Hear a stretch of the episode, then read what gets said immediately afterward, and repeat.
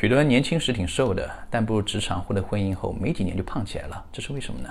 有人说是因为年纪大了，代谢率下降了，所以比年轻时更容易胖。但打脸的来了，近 Science 一篇研究结果表明，二十到五十岁的代谢率是稳定不变的，并没有下降。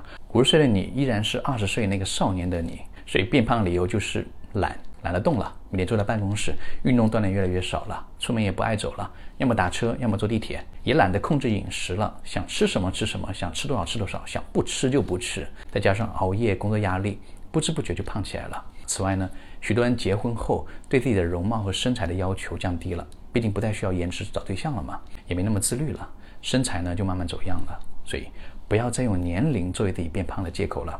压力胖也好，幸福肥也罢，都是不自律的后果。我把它们叫做社会性肥胖。所以放下手中零食吧，出门跑两步，好好努力，还是能回到当初那个少年的你。